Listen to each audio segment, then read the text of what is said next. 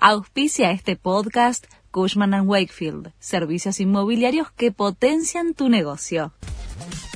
La Nación presenta los títulos de la tarde del jueves 17 de agosto de 2023.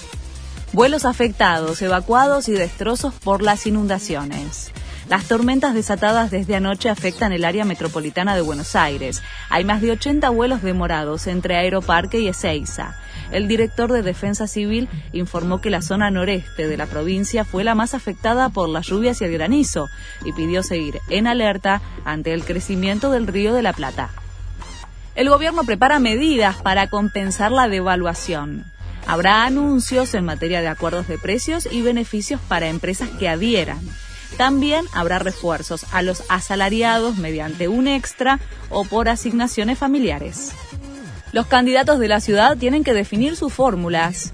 Una vez entregado el escrutinio definitivo de las PASO, Macri, Santoro, Marra y Biasi tienen 48 horas para notificar quiénes serán sus vicejefes. En todos los partidos restan definiciones. En Juntos por el Cambio suena Soledad Acuña, Ricardo López Murphy y García Moritán.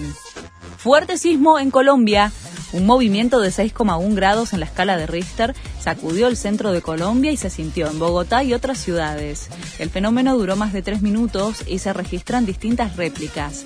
Hasta el momento no se reportaron daños de consideración y se desconoce la existencia de víctimas. Allanan la casa del hermano de Riquelme en un barrio privado de Pilar. Se trata de una investigación judicial que se inició en octubre por la comercialización de carnets de socios y abonos para los partidos que Boca juega de local. Antes se había hecho un procedimiento en el estadio de Boca. Este fue el resumen de Noticias de la Nación.